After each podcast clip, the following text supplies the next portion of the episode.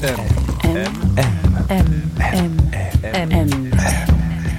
Le goût de M.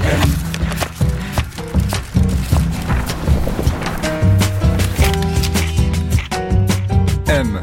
Le magazine du monde présente Le goût de M. Un podcast produit par Géraldine Saratia qui vous entraîne à la découverte du goût d'une personnalité.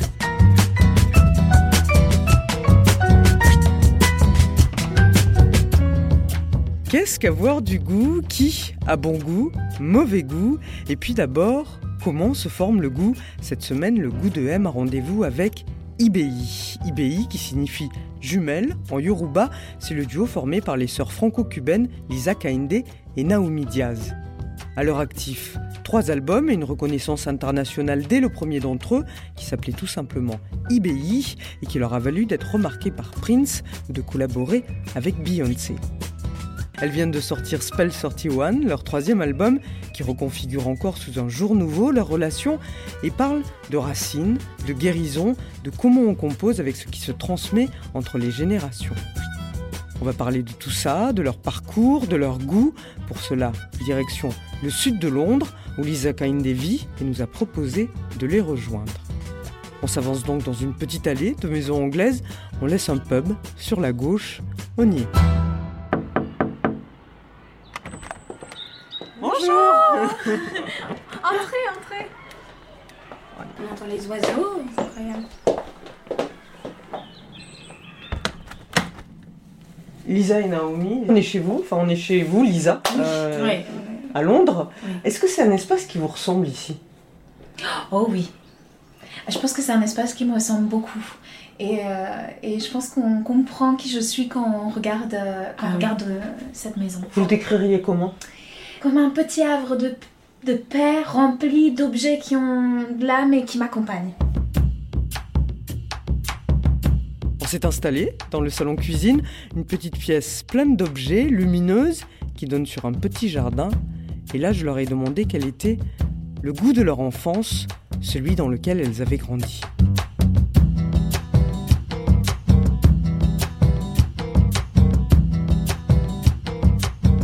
Partage. Parce que c'était toujours dans le partage. euh, on dansait tous ensemble, on écoutait tous de la musique. euh, Il y avait tous les âges mélangés, toutes les générations. La nourriture, c'est quand même un truc assez important chez nous. Ah ouais? Ouais, les dîners, les fêtes, euh, nous on dormait sur les canapés, quoi. ça peut paraître bizarre comme ça. On va nous dire qu'on ne s'est pas occupé de nous, mais si, on s'occupait très bien de nous. Il y avait Mais- beaucoup de monde, enfin tout le Mais il y avait temps. beaucoup de monde en fait, donc on a appris à dormir avec du bruit en fait aussi. Et, et puis nous, on est maîtres avec les adultes, donc euh, on voulait pas aller se coucher dans nos chambres, donc on dormait sur les canapés. Vous avez grandi euh, à Paris d'abord? D'abord à, à Cuba et ensuite à Paris. Donc on, a, on est parti, je crois, à deux mois à Cuba. Et ensuite, euh, on a commencé euh, l'école, la, la grande section de mat- ma petite Petite section de maternelle à Paris. Et alors si je vous demande euh, l'appartement ou la maison de votre enfance, déjà c'est laquelle et elle ressemblait à quoi? Oh, mais Il y en a deux. Euh, Il y a Ouais. l'appartement de notre grand-mère qui est toujours euh, le même, qui est un appartement euh, haussmannien assez beau. Euh, C'est avec- où à Paris du coup? À Ouais. Paris. Notre grand-mère a beaucoup voyagé, euh, donc euh, il y, a, il y a un peu de des, des objets de partout. euh. Et vous viviez là quand vous étiez à Paris en fait C'est un, un des endroits où on était beaucoup. Ouais. ouais. Et, et puis il y a euh, notre ancien appartement où on vivait avec notre mère euh, qui était dans le 14e. Mais notre petite enfance, on vivait chez- notre grand-mère, dans cet appartement qui a bah, des objets partout. Je pense que c'est probablement pour ça que dans, dans cet appartement où on est aujourd'hui, il y a des Londres objets partout. Ouais, ça. Ça, je tiens ça d'elle. hein.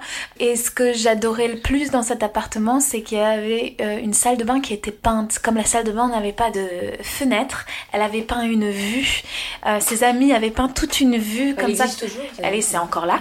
Comme si on regardait à travers euh, des arches et on, qu'on voyait la nature et la mer. Et il y avait un grand miroir aussi de l'autre côté. Ouais, donc votre base quelque part quand vous y pensez, vous pensez à cet appartement là quoi. Et je pense à celui de Cuba, dans lequel on a grandi aussi. Ça ressemblait à quoi si vous... Euh, C'était une maison pas très grande, mais euh, très bien agencée avec euh, deux chambres. Il y avait beaucoup, pas mal d'arches dans la maison. Une maison assez typique euh, coloniale. cubaine, coloniale, quoi, mais petite. Avec un, petit patio devant et puis un petit jardin derrière. On avait aussi une petite terrasse en haut qu'on n'utilisait pas, mais on montait souvent. Et il y avait des espèces de petits, tout petits, petits escaliers euh, en métal. Colimaçon. euh, en colimaçon et on avait un peu peur de d'y monter toute seule. Et puis euh, on pouvait mais quand, quand on avait le droit et qu'on était avec les adultes on pouvait monter comme ça en haut et rester euh, et regarder le quartier. Alors, votre père, c'était le, le percussionniste euh, En Gadiaz. Angadias. Si vous pensez au goût de cet homme, vous diriez, bon, mis à part la musique, peut-être de manière évidente, mais qu'est-ce qu'il aimait? Il avait mauvais goût. Il avait pas mauvais goût, non, non, il a- non, non, c'est vrai, c'est vrai. Il avait très très bon goût pour tout, mis à part les fringues. Non, je suis pas d'accord. Ah non, je suis pas Ouais, quand d'accord. même, un jour, il est arrivé avec un pantalon troué, mais troué, mais de, de, de, Mais de c'était la, la taille mode. au bas. Et C'était la mode, Eh, disait, c'est la mode. Non, bah non, moi j'adore. Non, il avait un trop bon style. Surtout maintenant quand on regarde des photos. Non, mais c'est vrai que sur Non. scène, il était très beau, toujours très beau. Il mettait des. Ou il mettait des espèces de chemises comme ça. euh, africaines magnifiques qu'il trouvait à travers les voyages. Il mettait du Isamiyake. Quand même, c'est classe, hein, un père qui porte du Isamiyake. Ouais. On, est, on les porte encore. euh, fringues où il avait. euh, où il s'était très américain, donc il portait les énormes bombers. euh, ou alors, qu'est-ce qu'il mettait d'autre? Les salopettes. Il adorait les salopettes, avec rien dessous. Il y a aussi une époque où il s'était, il s'était fait pousser la moustache. Mais non, non, il avait un goût. Et puis il a, il adorait l'art en général. Euh, Il adorait, euh, bon, évidemment, la musique. Mais euh, il était très euh, touché par la peinture. Il vous a transmis beaucoup de ça, c'est-à-dire de sa curiosité pour, euh, bon, la musique évidemment, mais euh, aussi l'art ou. euh, Il est mort, on était un peu jeunes, donc il n'a pas pu nous transmettre euh, sa curiosité pour l'art, mais il nous a transmis euh, son goût du mélange de musique à travers ses albums. Et donc du coup, je pense qu'on a toujours fait ça de manière très instinctive. Mais ça, on l'a appris de lui, en écoutant sa musique, en allant sur YouTube et, et- et regardant euh, le- les documentaires qu'il y a sur lui et tout ça. Ouais, celle qu'il a fait lui, après il a collaboré avec énormément de gens, votre père, Ouais. euh, Herbie Hancock, bon, Buena Vista Social Club, mais énormément de musiciens en fait, Ouais, c'est euh, très Et- grande carrière. Quand on était toute jeune, il nous a emmenés dans les magasins de disques. À l'époque, ça existait. Les magasins de disques, ils faisaient trois étages. Et il nous a donné euh, 10 euros chacune et il a dit Allez, voilà, il y a l'histoire de la musique devant vous. Qu'est-ce que vous allez acheter? C'est votre premier CD. Je sais pas. Et Naomi, elle a acheté Shakira et moi j'ai acheté Anastasia. Et il a pas dit Ah non, c'est pas possible. Moi, tu comprends, je suis un musicien de renom. Je fais du jazz. C'est pas possible que. Non, il était Ah ouais, c'est Anastasia et Shakira. Et ben allez. Et il nous les a achetés et euh, il a jamais rien dit. On les mettait en boucle, en boucle, en boucle. Et je crois que c'est avec lui aussi que vous êtes allé voir des Miyazaki quand vous étiez enfant, des films de Miyazaki. Ça a été assez important ça dans votre Ah ouais. euh, ouverture Ah, euh, de l'imaginaire. Ouais. C'est des films qui ont changé nos vies et c'est des films que je regarde encore aujourd'hui et à chaque fois j'ai une émotion. Mais euh, notre ça aussi ça vient de notre mère. Notre mère elle place l'art euh, au summum et je pense que c'est pour ça qu'elle nous a mis à faire du solfège à 7 ans et tout ça. Mais, mais aussi euh, notre mère elle pleurait devant des œuvres d'art. Elle nous disait ce livre il a changé ma vie. Elle nous disait cet artiste euh, Michel Ndegonchela il a changé ma vie. Elle mettait les peintures, les cartes postales. Bah d'ailleurs il y en a plein à côté, euh, dans cette maison. Dans la maison, ouais, surtout ouais. là-bas, mais elle mettait les cartes postales de ses, de ses œuvres préférées euh, sur son mur. Elle faisait des, des espèces de, de, de murs entiers de- d'art. Ça a toujours été quelque chose qu'on a vu et on a toujours compris combien l'art pouvait euh, euh, émouvoir, faire grandir, euh, faire du bien. Ouais, ça, ça a été vraiment quelque chose qu'ils nous ont transmis. Votre mère, elle, elle était attachée de presse quand vous étiez Ouais. enfant, elle travaillait dans la musique Ouais. aussi. Ouais, Ouais. c'est ça. Donc musique tout le temps à la maison ou pas du tout en fait? Musique tout le temps. Et Et, puis elle vous emmenez nous- au concert? Ah ouais, tout le On était les bébés à tous les concerts, ensuite. Donc c'est marrant parce que du coup maintenant on rencontre des gens par exemple qui sont à la radio, parce qu'elle s'occupait que des radios, mais on rencontre des gens qui sont à la radio qui disent Mais je t'ai rencontré quand t'avais 4 ans, ah je t'ai rencontré quand t'avais 8 ans, ah je t'ai rencontré quand t'avais 12 ans. Et, et en fait c'est c'est notre mère la star, on passe dans les, dans les couloirs de la radio et les gens sont là genre Maya, Maya, Maya. et où des fois on nous dit bah, Elle est où ta mère? On dit, ah bah elle est pas venue aujourd'hui. Ah, ils sont un peu déçus parce que c'est elle qui veulent voir, donc c'est marrant. Pour le coup, notre mère, elle a extrêmement bon goût. Et elle a un œil, et elle a une oreille aussi. c'est assez impressionnant. Mais par exemple, moi je me rappelle quand j'étais petite, on regardait la même chose et elle voyait toujours des trucs beaucoup plus intéressants que ce que je voyais. Ou un angle où c'était beaucoup plus intéressant. Et je me disais toujours, c'est nul ce que je vois moi comparé à ce qu'elle, elle voit. Et euh, j'ai beaucoup appris en la regardant regarder. Votre père est disparu, euh, vous étiez jeune, vous aviez 11 ans. Et Naomi, euh, ça vous a fait un, déclic musical. C'est-à-dire que je crois que très peu de temps après sa disparition, vous vous êtes mis à jouer, en fait. oui, mais je me rappelle pas, moi. Mais on m'a, on m'a, on m'a expliqué que c'est pas très peu de temps, c'est le jour même.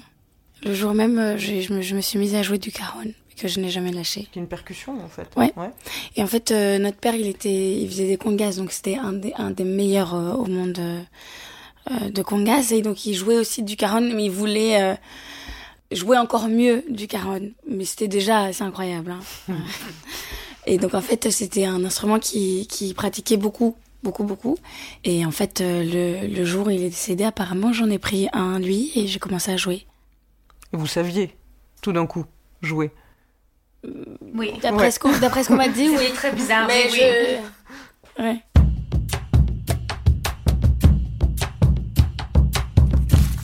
M. M. M. M. M. M. Le goût de M. Et alors là, où est-ce qu'on est, Lisa Alors là, on est en face de ma bibliothèque, que j'adore.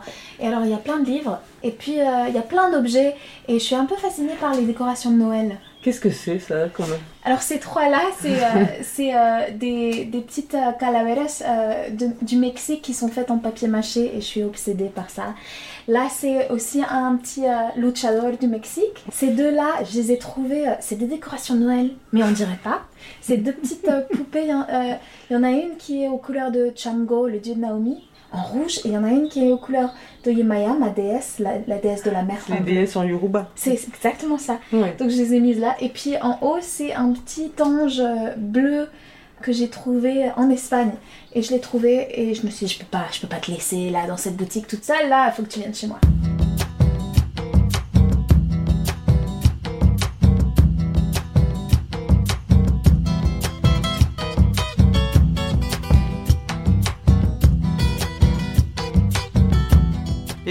Vous deux, enfin d'ailleurs vous aurez sûrement des réponses différentes, euh, on parlait un peu, hein, dans quel cadre vous avez grandi. Qu'est-ce qui vous a intéressé à vous? Ça a été la musique tout de suite ou ça a été quoi? Enfin, si, vous cherchez la chose qui vous a plu, à chacune. Moi, j'ai, même encore maintenant, hein, je remercie euh, le ciel euh, d'avoir cette vie et d'avoir émis, parce que j'étais assez perdue hein, quand on a commencé ça. Je savais pas vraiment ce que je voulais pendant toute ma scolarité. Je rentrais de l'école, je mettais dans la glace et je dansais.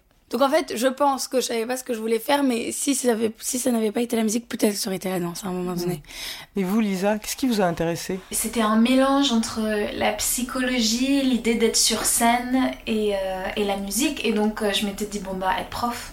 Mais parce que je me disais, c'est une scène d'être prof faut les séduire. Faut leur donner envie. Faut leur donner envie. Et puis en même temps, je savais que je voulais, je voulais que ça soit à partir de la musique, de quelque chose que j'aimais moi personnellement.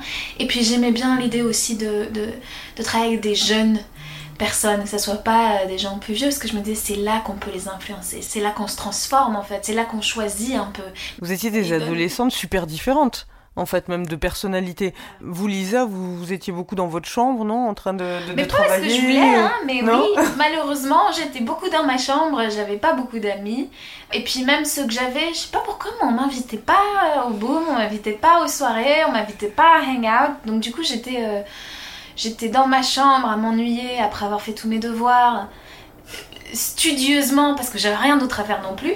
Et puis... Euh, et puis après, j'ai commencé à écrire. Et j'ai écrit une chanson qui s'appelait I Miss You euh, sur, un, sur un garçon euh, euh, qu'il méritait pas. je l'ai montré à Naomi. C'était la première fois que je l'ai montré. Elle m'a dit c'est de la merde. Et elle est sortie de la chambre. Je me suis dit, bon, bah, ça commence pas bien. Et puis ensuite, j'ai montré à ma mère. Et je me suis dit, ma mère, elle va me dire, oh, c'est miraculeux, ma fille. Et puis elle m'a dit, oh, tu peux mieux faire. Hein. Et ça m'a cassé le cœur en deux. Je me suis dit, mais c'est pas possible. En plus, j'étais très. Je suis encore très émotive. Donc, j'étais, comment tu peux dire ça? J'ai mis tout mon amour dans cette chanson. Et euh, elle m'a dit, mais si je te dis que c'est merveilleux, tu vas arrêter. Tu vas dire, ah bah tant pis, j'ai bien fait. Alors que si je te dis que c'est non, tu peux mieux faire, tu vas chercher, tu vas travailler. Et euh, je l'ai travaillée elle est devenue de mieux en mieux. Tout ça a commencé comme ça, grâce à elle. Hein. Euh, en fait, euh, quelqu'un lui avait demandé de lui a proposé de faire un 2P à cette époque. Et je lui ai dit tu fais pas 2P sans moi. Et elle m'a dit non, je ferai pas 2P sans toi et donc c'est comme ça que ça a commencé en fait. euh. Donc on a fait ce 2P qui n'est jamais sorti. Et puis on, on a commencé à parler d'albums et tout ça. Et puis Lisa était à la fac à ce moment-là. Elle savait pas si elle devait rester à la fac, si elle devait euh, arrêter. Et je lui ai dit euh, on y va. Oui, parce que là, c'est que vous, vous avez rencontré Richard Russell, euh, le, le boss de XL Recordings. Bon, c'est un peu une légende aussi hein, dans la musique indépendante. Euh, il a, sorti Damon Albarn, Adele, enfin très peu d'artistes euh, en même temps. Hein, c'est un label euh, très qualitatif. Lui, c'est un homme qui a été très important dans justement pas la formation de votre goût, mais peut-être vous aider à, à devenir qui vous êtes. Enfin, Il a été très important. Il nous a guidés tout en nous laissant choisir, en nous laissant grandir, en nous laissant utiliser euh, notre intuition et puis euh, ce qu'on voulait, nos désirs. C'était extraordinaire de, se retrouver devant quelqu'un qui avait tellement de savoir et puis de tout euh, prendre et de, vraiment d'être comme une éponge quoi et en même temps de savoir que mais nous, on savait où on voulait aller. Naomi, elle savait qu'elle voulait faire ce genre d'album. On avait déjà écrit, écrit nos chansons. On savait qui on était déjà. C'est très bizarre. hein. Ça a démarré très très vite pour vous. euh, on vous a vu, euh, bah, il y a eu tout de suite Coachella, euh, Beyoncé vous a invité. Enfin bon, vous avez tout de suite eu une, une, euh, une reconnaissance un peu mondiale comme ça. Là, c'est votre troisième album que vous sortez aujourd'hui.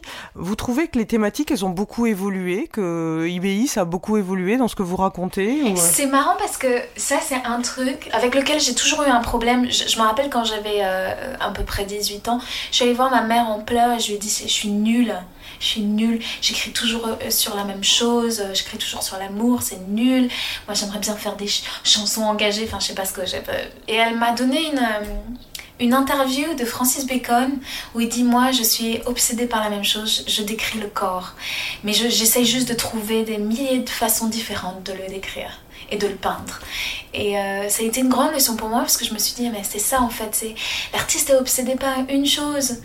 Et donc je pense que, est-ce que ça a vraiment évolué? Oui, il y a des chansons qu'on écrit maintenant qui ont rien à voir avec euh, ce qu'on avait écrit sur le premier album, mais fondamentalement, Hmm. non.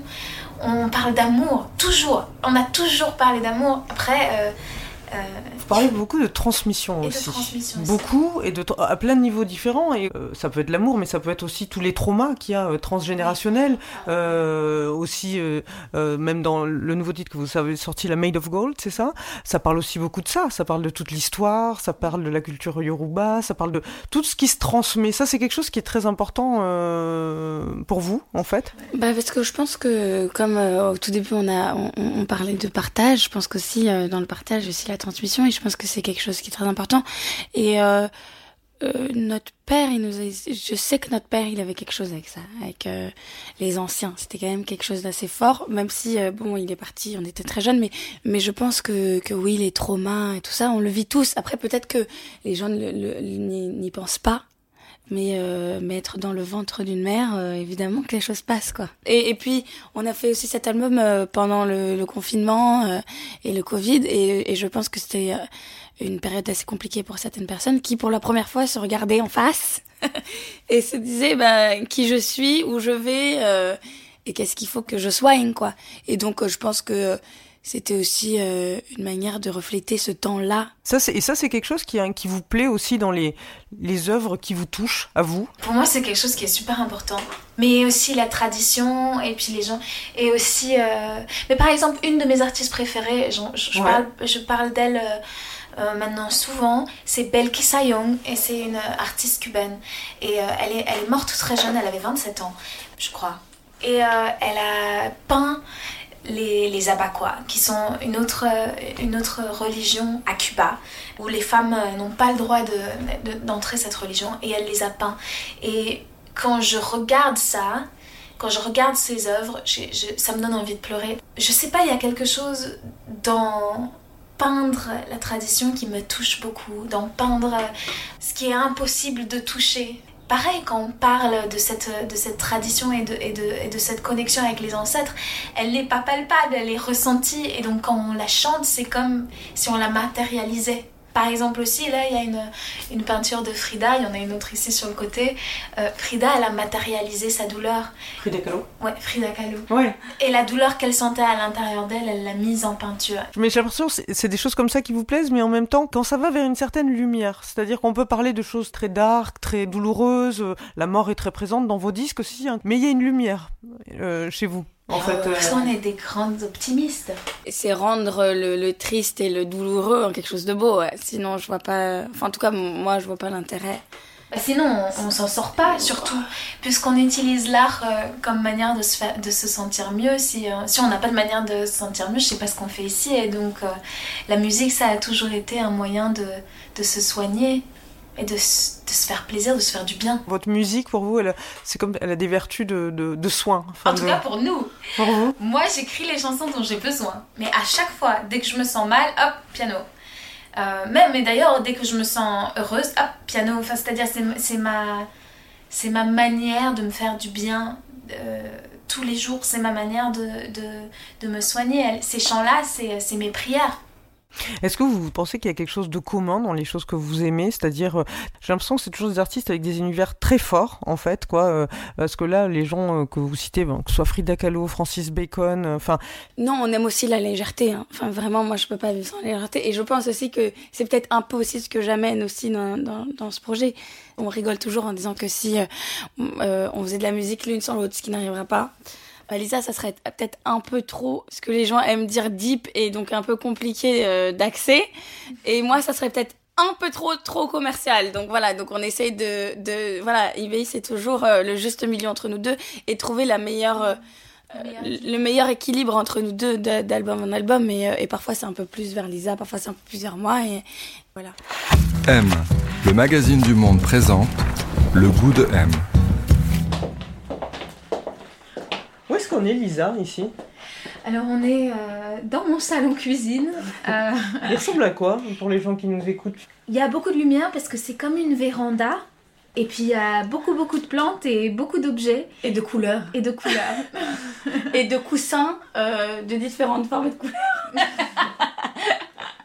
Ah, je peux vous parler de ces deux, ces deux photos que j'adore.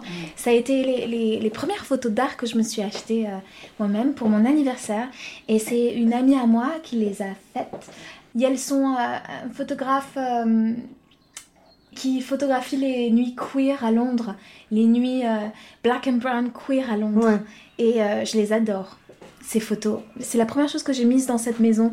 Quand j'ai bougé dans cette maison, je me suis dit, voilà, quel, serait le premier objet que je peux mettre dans la maison qui fasse que je suis à la maison? Et ben, c'était ces photos-là.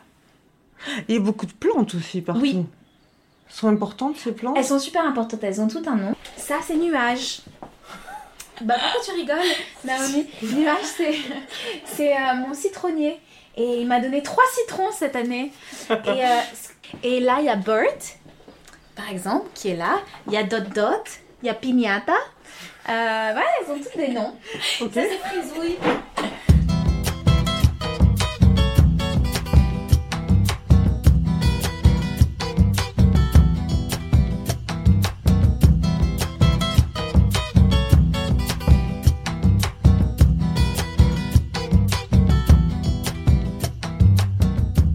Lisa, on est chez vous, on est à Londres.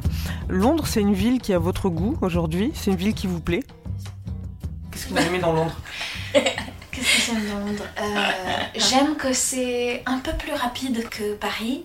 C'est cosmopolite. euh, mes voisins, ils sont colombiens. euh, le soir, le samedi soir, c'est la grosse fête et c'est tous les boleros et tout le reggaeton. Donc j'ai l'impression d'être à la maison et j'ai l'impression d'être à Cuba. Mes autres voisins de l'autre côté, euh, ils sont super british et donc du coup, c'est trop drôle aussi parce que on peut aller au pub d'à côté et, et vivre l'expérience british. C'est une ville qui respire une énergie particulière. Il y a beaucoup d'art. J'ai l'impression qu'à Paris, où on est en train d'apprendre euh, la musique, où on est méga connu. Le, le milieu, il est un peu compliqué à trouver. Ici, euh, ben non, il y a vachement de gens au milieu Hmm. qui bossent encore en- dans les bars et puis en même temps qui essayent euh, de faire de la musique. Et c'est quelque chose qui m'inspire beaucoup. Cette espèce d'entre-deux, parce que c'est là en fait que, Mm. que tout se passe, c'est les débuts quoi, c'est là où euh, il y a une énergie. euh, C'est ouais. euh, très mélangé et un rythme différent. Et là, je disais, donc on est chez vous. Quelle relation vous avez avec les objets? C'est important pour vous ou pas? Mais vous dites ça parce qu'il y a des objets partout. Non, je demande ça à tout le monde à chaque fois. C'est vrai? Je demande Ah tout le temps ça. Ça Ouais. me rassure. Mais c'est vrai qu'il y a beaucoup d'objets partout euh, chez moi. Ils sont importants pour vous? Ah ouais, non, mais elle, donne des noms. Elle donne des noms à chaque objet. Et, euh, et si quelque chose se casse, elle va lui donner un nom parce que ça veut dire qu'il a besoin d'attention. Mais en vrai, elle a raison. Parce que c'est vrai que les objets, bah, ils ont une vie quand même. Et voilà. Alors moi, c'est vraiment le contraire. Et moi, c'est très épuré, très euh, design, euh, truc. Ouais. C'est très chic. Ouais, Lisa, c'est plus. euh, Moi, c'est pas chic, les gars. Chez toi, on se sent à la maison. Tout le monde qui rentre ici se sent à la maison. Mais c'est drôle parce que euh, mes amis, la première impression qu'ils ont eu de Naomi, parce qu'ils l'ont rencontrée ici, mes amis de Londres, ils l'ont rencontrée ici chez moi, et elle leur a dit, dit, elle a dit ça, tu vois ça? Je pointe à, à ma, ma, ma très belle nappe mexicaine, euh, nappe cirée mexicaine, plein de couleurs. Elle dit, ça, tu vois ça? Moi, j'aurais jamais ça chez moi. Et du coup, à chaque fois, ils l'imitent. À chaque fois, ils viennent maintenant, ils regardent la nappe. Ils disent, j'aurais jamais ça chez moi. J'ai beaucoup de choses que je, que je collectionne, que je trouve. J'ai beaucoup de choses que je trouve euh, par terre dans la rue. euh, j'ai beaucoup de poupées cassées, de trucs comme ça. Ça, ça fait très bizarre comme ça, mais, mais euh, elles perdent un bras. Et puis, alors, du coup, je les recueille et je, et je prie. Je, prie avec elle, je lui dis, tu me, alors par contre, tu vas pas me, me hanter la maison. Alors je les prie, je les bénis, je dis, ah bah, ça y est. Je les mets dans un pot de fleurs, ça y est, t'es bien. Et c'est primordial, les objets. C'est- comme ça que j'ai l'impression d'être chez moi. Et les vêtements, c'est important. Quelle relation vous avez aux vêtements? D'ailleurs, peut-être pas la même chacune. Ben, moi, j'adore depuis toujours. Après, euh, je me rends compte que tout- euh, moi, dans ma vie euh, de tous les jours, je vais pas forcément. euh, bon, on met pas beaucoup de maquillage, on est vraiment très. euh, J'adore être genre en jogging euh, cool, mais euh, confortable et tout ça. Je vais pas forcément euh, commencer à trouver euh, des assemblages euh, et tout ça. Mais quand c'est le moment d'aller sur scène ou même euh, quand c'est le moment de le faire, j'adore. Et puis ensuite, euh, avec les habits, bah, on peut devenir une autre personne, on peut être un personnage, on peut essayer plein de choses. Euh, avec le maquillage, on peut aussi... euh, En fait, c'est un jeu, c'est un jeu en fait. Et, euh, et c'est ça que j'aime, c'est qu'on peut, on peut devenir euh, la femme qu'on a envie d'être. euh. Moi j'aime ça aussi, la transformation. J'ai trouvé ça super bien, mais ça m'a pris du temps. Hein. J'aimais pas du tout avant, mais du tout. Non Puis surtout parce que j'essayais de rentrer dans un moule qui me convenait pas du tout, alors donc c'est un peu compliqué euh, si on essaye. Si on essaye d'être fashion comme tout le monde ou comme la personne qu'on regarde et ça te va pas du tout parce que ça te va pas, c'est pas ton corps. et- C'est quoi, par exemple? En ce moment, euh, moi j'ai- j'aime beaucoup euh, ce que Janet Jackson porte, donc j'essaye un peu à ma manière euh, de me dire, donc c'est très costume et c'est très euh, androgyne. Années 80 un peu Ouais, Avec très des grandes épaules, Exactement. ouais. Très, mais centré. Mais, très, mais aussi cintré et puis, euh, puis très sexy et, et- et sexuel, mais en même temps euh, masculin. Et je trouve ça hyper chouette sur scène. de- Ah, je suis un as de pique dans la vie de tous les jours. Euh, Ma, ma mère, ma mère s'arrache les cheveux, mais, mais vraiment. C'est-à-dire que euh, dans la vie de tous les jours, je peux arriver avec des poids, des rayures, euh, de, de toutes les couleurs qui vont pas ensemble, le t-shirt qui va pas du tout avec Non, plus Ah, maintenant. Plus, plus maintenant. Franchement, plus maintenant, plus maintenant. Quel type de goût vous plaise Enfin, d'une manière sensible, vous aimez quoi? Dites-moi, euh, du salé, du sucré euh, Quel type de truc? Le piment euh, Déjà le piment. J'adore. J'adore le piment, j'adore les, les, les épices, euh, je, je bois du chai. euh, Ah, chai, moi aussi j'adore le chai, mais obsession. ne fais pas manger de piment. euh, j'adore la nourriture traditionnelle de, de, de, De tous les pays de tous les pays. Ah ouais Je veux dire, quand je vais quelque part, j'ai envie de manger vraiment le truc qui est le plus typique euh, de ce pays-là. Euh, par exemple, euh, je- je- je- oh, j'adore le fromage, mais j'adore la fondue, euh, j'adore la raclette. Et puis ensuite, euh, je vais. C'est vrai en plus. Je vais euh, euh, en Jamaïque et j'ai envie de manger euh, du turk chicken. jerk chicken ou, ou brown stew, a fish brown stew, oxtail. Et puis après, euh, ouais, je sais pas. C'est ça que j'aime. Est-ce que, vous- est-ce que vous diriez que vos amis ont du goût ou c'est pas un critère qui est important pour vous? Oh, quand même. Ah, si, Ah ouais. si, si. Ouais. quand même. Ah, c'est marrant, mais je suis, je suis pas d'accord. Naomi, ouais Mais si je l'aime vraiment, mon ami ou mon ami, euh, si à un moment il manque de goût, euh, je, je me foutrais de sa gueule euh, avec euh, beaucoup d'amitié et d'amour, mais euh, enfin, je dirais pas que c'est la chose la plus importante, mais je Ah non, pense que vrai. je pense que je- Moi, j'ai des amis qui ont zéro goût et ça me fait tellement rien et ça me plaît. Au contraire, Je sais même si moi j'ai du goût, pour être tout à fait honnête avec, euh, avec vous. Je pense que notre musique, c'est une musique de goût, mais après, moi, personnellement, dans ma vie en général, je sais pas si les gens viennent. euh, si les gens venaient dans cet appartement, je pense pas qu'ils se diraient, ah, c'est incroyable, quel goût. Je pense qu'ils se diraient, elle est un peu, elle est un, elle est un peu timbre. Elle est un peu timbrée. Ouais, perchée. je pense qu'ils se diraient ça, elle est un peu perchée. Est-ce que vous êtes déjà tombée amoureuse de quelqu'un dont vous n'aimiez pas le goût? Ah, qu'est-ce que c'est une bonne question, ça. mais oui. Mais oui, mais même peut-être parce qu'ils avaient mauvais goût, je suis tombée amoureuse de quelqu'un qui avait mauvais goût. Mais même je suis tombée amoureuse euh, de gens qui de, de, quelqu'un qui dansait très mal. Et justement parce qu'il dansait très mal, ça m'a tellement touchée. Je me suis dit, mais c'est pas possible de danser aussi mal. Mais de- mais d'y aller à fond, je me suis dit, mais c'est lui. Et puis après, je suis tombée amoureuse de, euh, ouais, de personnes qui ont mauvais goût. Moi, mon partenaire a mauvais goût des fois aussi. Mais moi, j'ai encore, mais comme je disais, moi aussi j'ai mauvais goût. C'est pas, c'est- on s'en fout en fait. Pour moi, euh, la déesse du goût, c'est Nina Simone. Dans sa, manière de s'habiller, sa manière de se tenir dans sa musique, c'était la classe ultime. En fait, c'est ça. Pour moi, avoir du goût, c'est, ta personnalité. C'est ce, qui, ce qui te rend toi. C'est ce qui te rend unique. C'est, euh, euh, euh, ce qui fait que tu ne pourrais être personne d'autre et que je vais te rencontrer et, et- et je vais me dire quel personnage. Ouais, c'est avoir confiance en toi, je crois, le goût aussi. C'est de savoir euh, ta valeur. Alors évidemment, c'est esthétique pour moi, mais je pense qu'en réalité, c'est plus ce qui, qui tu es avant euh, de comment tu t'habilles. Ah mais c'est sûr. Et ce qui te plaît, ce qui t'attire. Mais c'est subjectif.